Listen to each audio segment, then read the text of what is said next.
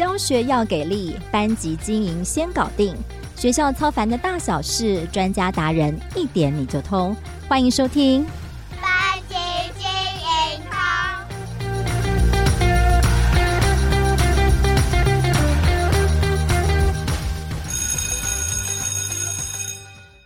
班级精通的听众朋友们，大家好，我是主持人邵文。我们在第二集的节目中邀请到经常入校陪伴新手老师的荧光教育协会理事长蓝伟莹老师来分享如何把班级经营当作教学设计的一部分，让学习自然发生，而不是一直想要掌控班级秩序。如果你还没有听过这一集，别忘了收听。在那集节目中，老师其实有谈到，老师在教学上面对来自自己和学生情绪上的种种困扰和如何处理。那这个情绪议题很值得我们继续延伸呢、哦。所以在今天的这一集节目当中，我们再次的邀请伟莹老师要来跟我们分享更多情绪管理的工具和方法。我们先欢迎伟莹老师。Hello，绍雯，各位听众，大家好。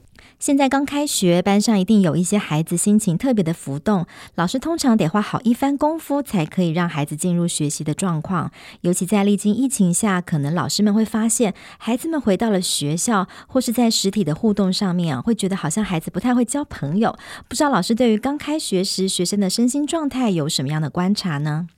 其实不要说小朋友吧，我们放长假回来上班 是对，要么就是精神萎靡，要么就是很想跟别人讲话哈。所以我想，这个当然在孩子的身上更容易看见，因为我们毕竟要工作，所以为了工作，你还是会聚焦你的精神。可是有些孩子可能不太容易把精神抓回来哈，尤其如果他在假期期间，呃，父母没有太注意他的生活作息，是或者是他的饮食也没有注意哈，因为有时候可能零食吃太多啊。或什么啊，其实有些孩子真的会因为饮食的关系就变得比较浮躁哈。那我觉得那个都需要一点时间去调整，这样。那所以尤其是我觉得这一两年又很特别的是因为疫情，是那疫情的关系，真的有一些孩子可能从来没有看过同学的长相，他很想看清楚，同学又把口罩带回去了哈。那我觉得那个也会让他比较失去真实的感觉。其实就连我自己这两年遇到的一些新朋友，偶尔他把口罩拿下来，我就会说哦，原来他长这样。一下对，因为我自己会把那个鼻子以下补好，没想到打开以后跟我想的不同，所以我在想，呃，可能对很多孩子来讲，很特别的是，他可能要等于有点像重新认识一个人，是。对那个那个跟你戴着口罩那个互动的熟悉度，其实是会有差的哈。那所以其实我觉得新学期来，一方面可能因为的就是我刚刚说的长期的生活可能要重新调整，然后还有那个太久没有跟这么多人互动做团体生活，我觉得那个浮躁还蛮正常的，然后还。有一个是重新用新的方式哈，不戴口罩的日子，到底要怎么跟别人互动？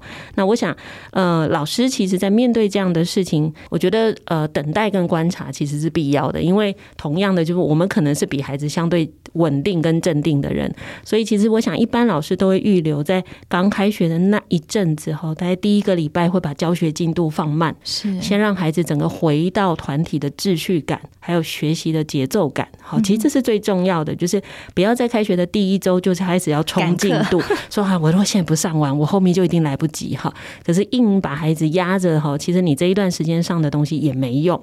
所以怎么样把速度放慢，先让孩子找回节奏感，我觉得那才是最重要的事情。是，那我想老师刚刚的提醒很好哦，在接下来面对的开学哦，一开始可能我们先慢慢来，先稳定孩子，甚至稳定老师们自己的心情哦，再慢慢的进入课程的学习。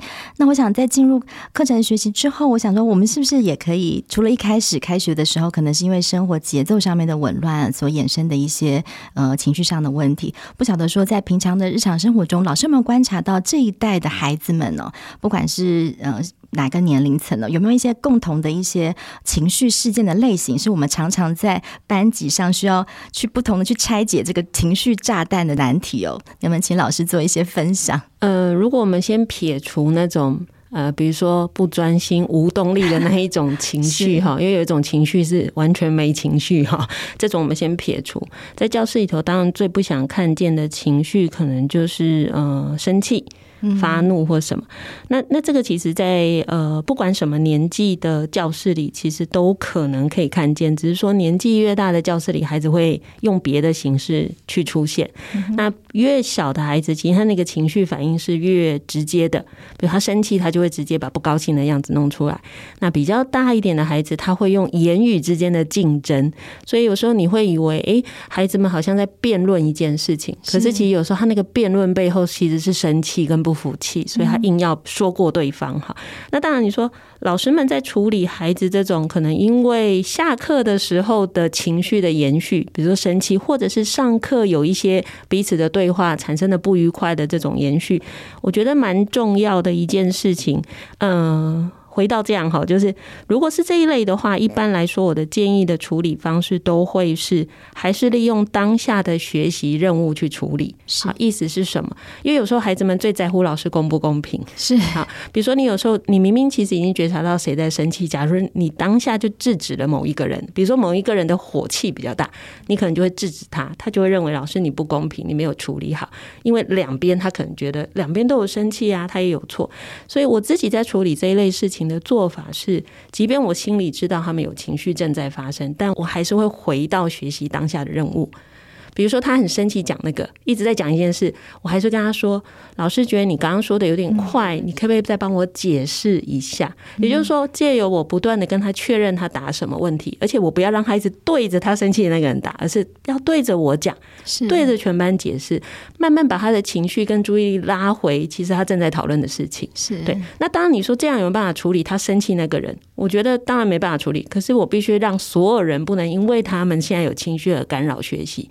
那我不断的让他有机会讲清楚，或者甚至找第三个人去比较这两个人讲的话，然后我再继续往下讨论。也就是说，我不要让他们两个再这样对，我让他们两个谈的内容变成全班一起讨论跟一起丰富的那个主题的时候，最后我还是可以拉回那个学习。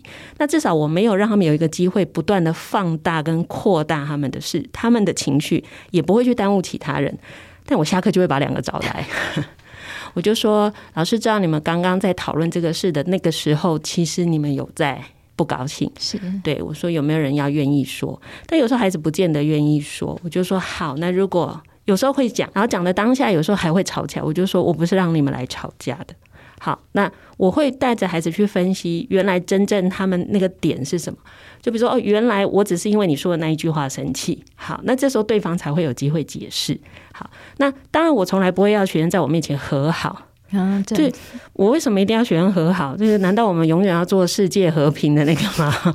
我觉得我们太习惯让孩子觉得好像我们就要维持平和。那才叫做正常的社交关系。我我觉得这并不太好，因为其实他会容易压抑孩子的情绪，或者是慢慢的越来越不像自己。所以我会跟孩子说：“OK，老师把你们找来，只是要你们相互知道对方的点在哪。但如果你们要继续不想理对方，或不要跟他当朋友，这个老师不会管。嗯哼”对我说：“但老师有一件事要拜托你们，因为大家在上课，如果你们在我们上课讨论说这样，大家就没办法上课了。”是对，我其实只是要告诉他们，你可以生气，你可以不喜欢一个人，但你不可以破坏所有人跟自己的学习。OK，那我觉得这对一个孩子变成比较理性成熟的人是有帮助的，他才会知道说，就算我有我自己的情绪，就算我不喜欢一个人，可是我不能运用某种大家的那个共同活动的情况下。去处理我私人的状况，对，而且我也允许他生气，我也允许他不喜欢一个人，我从来没有压抑他，我觉得这样反而会让他有机会冷静下来。所以，其实这是我，当然我举的只是其中一种可能，但确实在班上，就是在教室里头还蛮常出现一个状况，就是如果学生起了冲突该怎么办？对，那我刚刚讲的可能是一般，嗯、不是特殊状况的孩子。那其实台湾现在蛮多教室里都有一些特教生。那当然，我这样不是要特别讲特教生怎样，而是有些特殊的孩子，他会在某些点会突然情绪没办法控制。那我觉得作为一个老师，就是呃，如果你是他原来本来就带着他呃，可能一年的导师，那你其实应该会知道哪一些点会让他暴怒。那如果你是今年刚接手一个孩子，你看资料知道，哎，我班上可能有个特殊生，那你可能会去看他的 B 表里面会写，以前他会因为什么事怎样怎样，你可能就要开始有心理准备要观察。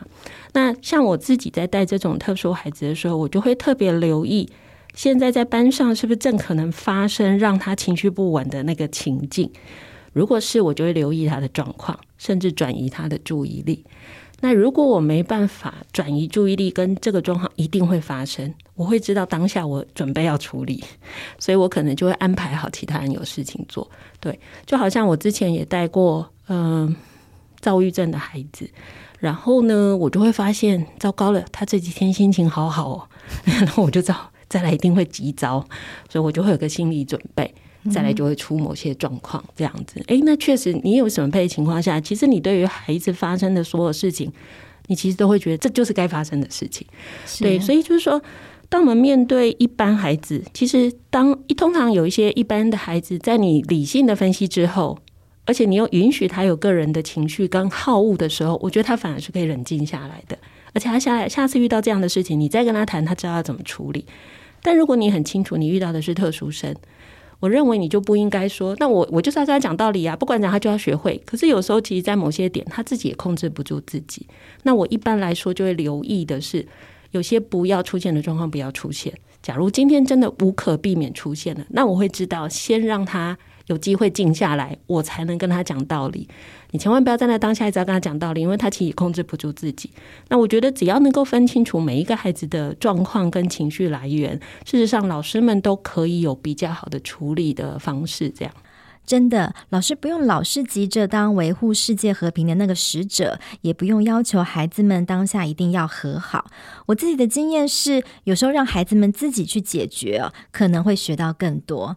那刚刚老师分享比较多是冲突事件发生的时候，老师可以如何应对哦？那不知道在平常风平浪静的时候，是不是也有什么方法可以提早预防，或是让孩子们在日常生活中可以做一些练习？其实我在蛮多小学发现，小学很喜欢呃，在低年级的课程里安排情绪的课。对，然后大家都很爱买各种情绪卡，然后黑板贴满满的。然后我有时候都会跟老师们说，那个沮丧。难过，然后就是那些词，表情是不是？沮丧、难过，然后或者是什么忧郁或什么？我说，你确定二年级的孩子分得清楚这三个有差别吗？对他来讲，就是老师我难过，我难过，我难过。好，我说连我这么大，我都可能还要想清楚这样。所以其实我我真的看到蛮多老师是很清楚，其实小朋友们可能在情绪控制上没有这么的熟练，也就是自我控制上，他很容易就诶就在班上就把情绪发泄出来了。所以老师们。其实都非常小的时候就开始设计这一类的课程，甚至我刚刚讲的提供这些卡片。可是我看到比较多的状况是把它当一个知识在讲，或者把它当一个道理在讲。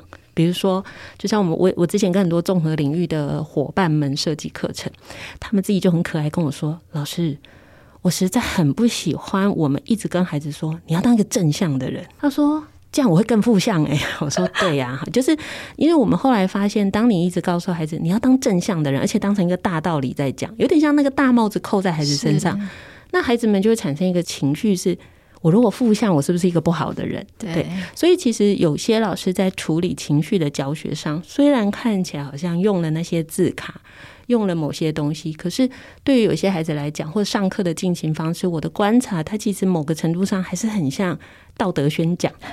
然后到后来就会变成好，我就一定哦，所以我遇到这个事就要这样，遇到这个就要这样，遇到那就要这样，就他就变得很刻板，就他不是一个可能就没有办法从内而外真正改变一个孩子。我们不用非得要求孩子们时时刻刻都要很正向哦，因为那样压力其实蛮大的，反而可能容易压抑孩子的情绪。当然，如果是把情绪当做认知的知识在教导，可能也达不到预期的效果。不知道老师有没有什么样更好的方法或是带领哦，可以帮助孩子们更自然而然的可以去辨识这些很优微的一些情绪呢？嗯，我其实有陪一个学校的老师设计，也是跟情绪有关的课。那我觉得那也是老师的创意啦，哈。但不见得每个老师都想做这么麻烦的事哈。他他设计了一个东西，就是他创造真正的情境。什么意思？就是很有趣，是他把学生分几组。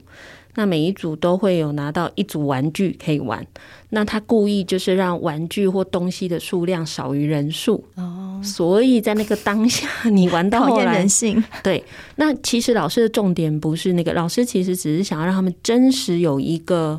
比如说觉得不公平啊，有的人会生气，我玩不到；但有的人会难过，我玩不到。对，所以他其实只是想透过那个真实经验，就素养教学嘛，是真实的经验让孩子发现，就是老师其实给他们时间，然后当他发现孩子已经开始出现某些状况的时候，他游戏就停了。那停了，重点不再玩那个游戏，重点还问孩子是刚刚的过程。你的情绪，你你心里有什么感觉？嗯，你们发生了什么事？那老师会注意每一组的细节，可能甚至他就看到某两个人开始言语有冲突了，他就会请这两个孩子来学生前面讲说：“你们刚刚怎么了？那你为什么要讲这样？”所以其实到最后他会刚好说孩子说：“其实刚刚老师是故意放这么少的。”那你有没有发现有些人遇到这种状况的时候，他就会生气？好，刚刚是生气的同学举手，嗯，那你那个生气的当下，你做了什么事呢？好，刚刚你其实很难过，你玩不到的，你举手。所以他其实做了一个很精心的设计，是很，我觉得他心脏要够大颗，对吧？对。我后来发现有另外一个老师说，老师我不敢那样上课。因为我怕我控制不了，但我就觉得那个老师太紧张了。好，他就是一个很资深的老师，他超紧张，因为他喜欢上可控制的课。他觉得那个课他无法预期这样。然后很有趣的就是那，但是那个课我因为我有在现场观课，我发现其实哎，孩子们就真的可以理解到说，原来我生气会这样。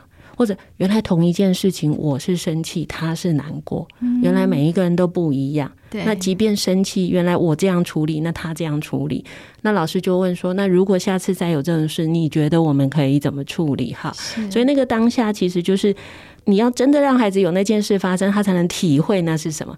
跟你拿一堆那个只是卡片的时候，他就会觉得，哎，那个字哦，好，好像是背国语，对不对？对，其实他不太一样。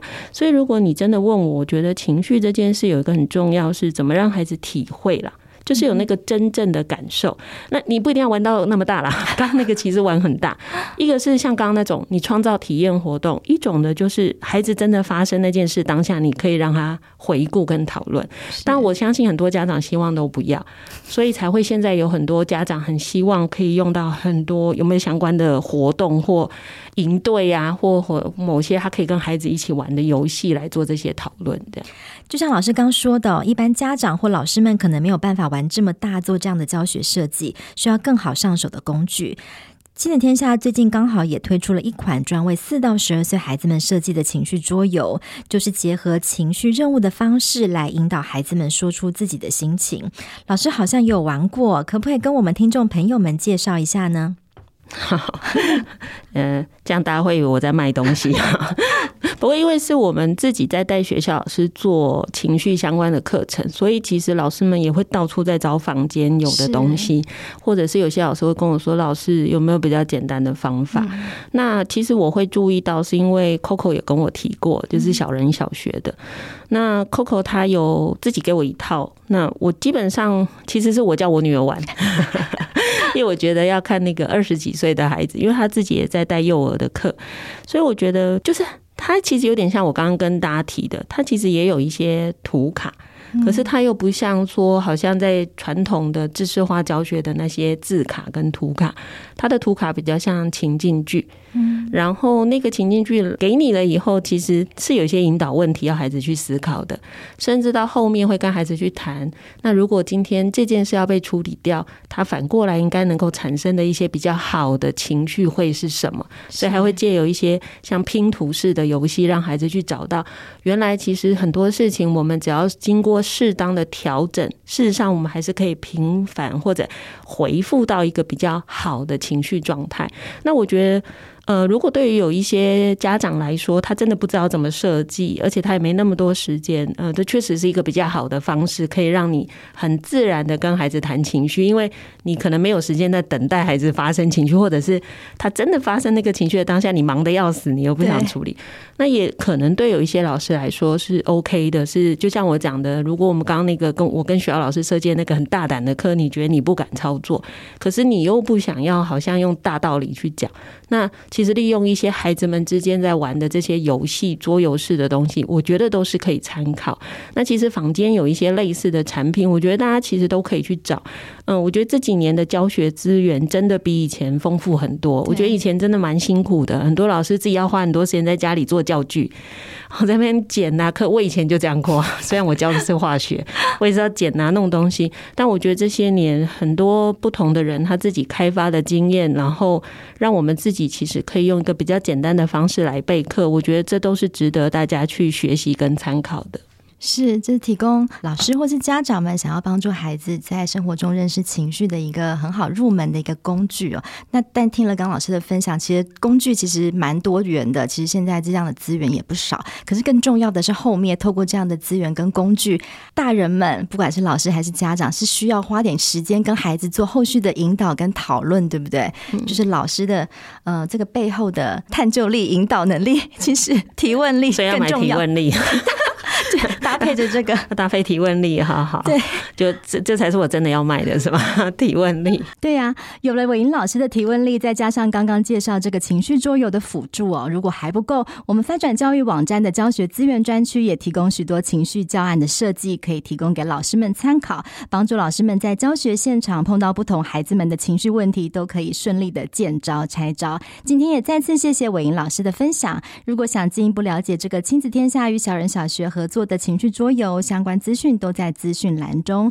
最后也预告一个好消息：一年一度的教育盛事——二零二二亲子天下教育创新国际年会将在九月二十三、二十四日登场喽。今年的年会主题是为幸福而教，为期两天的活动将在台北文创举行。除了精彩的论坛，今年还特别企划了 Live Podcast 幸福好茶屋，邀请听友们来现场跟我们一起面对面喝一杯好茶，听一个故事，换一个更好的自己。欢迎大家踊跃报名，额满为止。报名链接和更多场次的资讯也都可以在节目资讯栏找到哦。